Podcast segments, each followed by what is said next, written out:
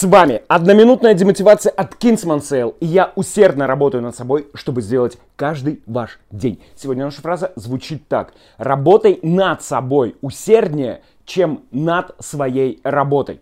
Все мы где-то трудимся, так или иначе. Кто-то по найму, кто-то может в своем бизнесе. И тем не менее, насколько бы вы в работе не были успешны, вы точно знаете, чего вам там не хватает. И про себя вы знаете абсолютно точно что бы вы хотели и какие ваши мечты, ваша текущая работа или текущий бизнес не воплощает.